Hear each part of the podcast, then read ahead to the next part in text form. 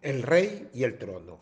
A los 43 años, Elvis Presley, el rey del rock, ídolo de multitudes, la superestrella de la música americana, se había convertido en una grotesca caricatura de sí mismo.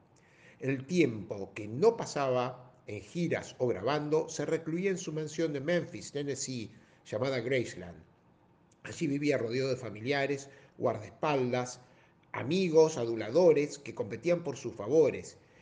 A pesar de la baja en la venta de los discos y la notable disminución de su caché, el rey dilapidaba lo que ganaba a punto de haberse visto obligado a hipotecar su casa, convertido en templo de adoración antes de su muerte.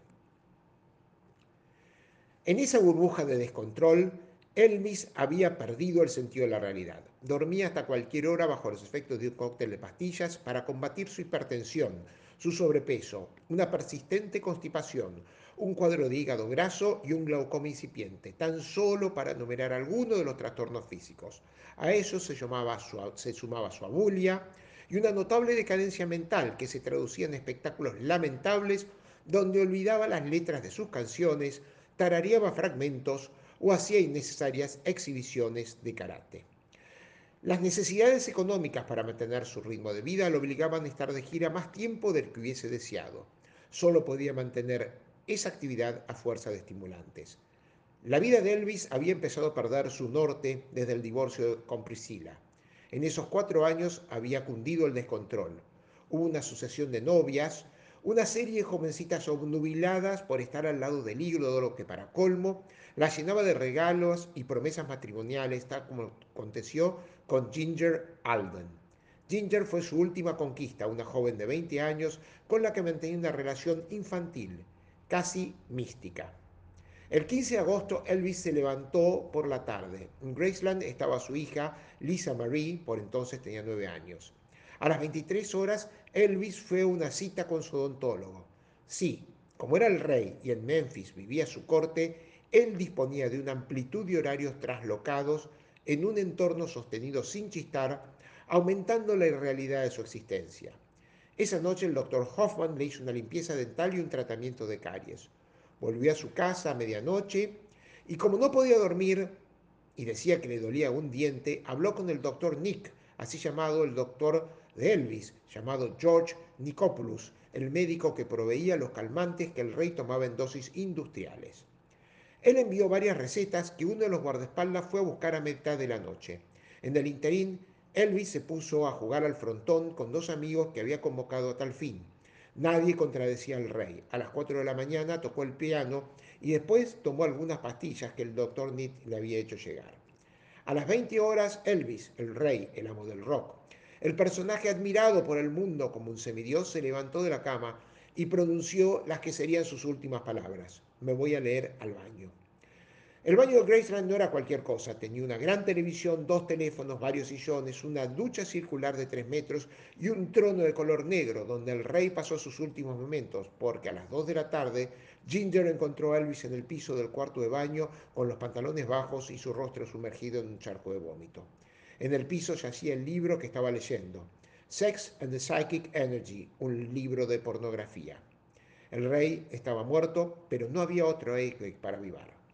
Uno de los guardaespaldas trató de reanimarlo, pero nada pudo hacer. El padre de Elvis y su hija lloraron sobre su cuerpo mientras el personal caminaba sin sentido en el inmenso cuarto de baño.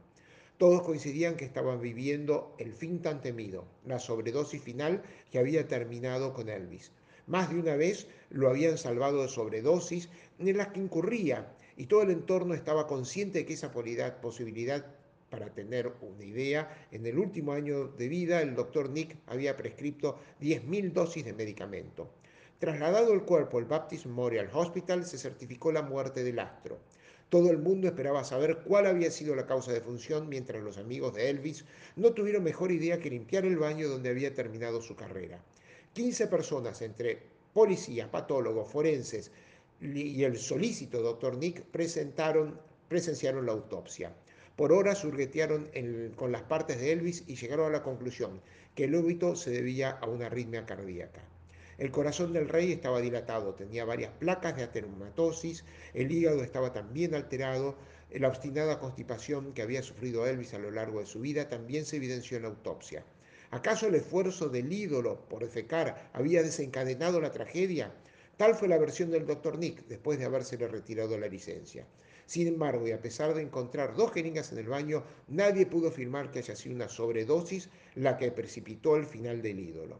Las exequias del rey fueron como las de un monarca, con llanto y escenas de histeria en Memphis y en el mundo.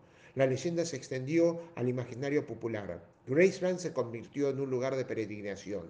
Todos y cada uno de sus ladrillos, de los que rodean la casa, tiene una inscripción, un recuerdo para herido escrito por millones de peregrinos que año tras año recorren los aposentos del rey como si se tratase del Escorial o de Westminster Abbey.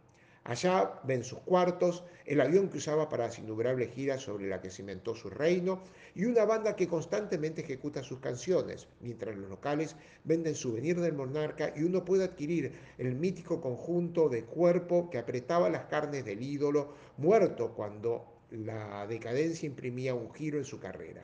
La desgracia lo salvó de profundizar su decrepitud y lo llevó al Olimpo de la memoria. Allí, a pesar de los miles de imitadores que intentan rozar su aurea, Elvis nos mira con esa sonrisa seductora desde el trono negro donde dejó su vida.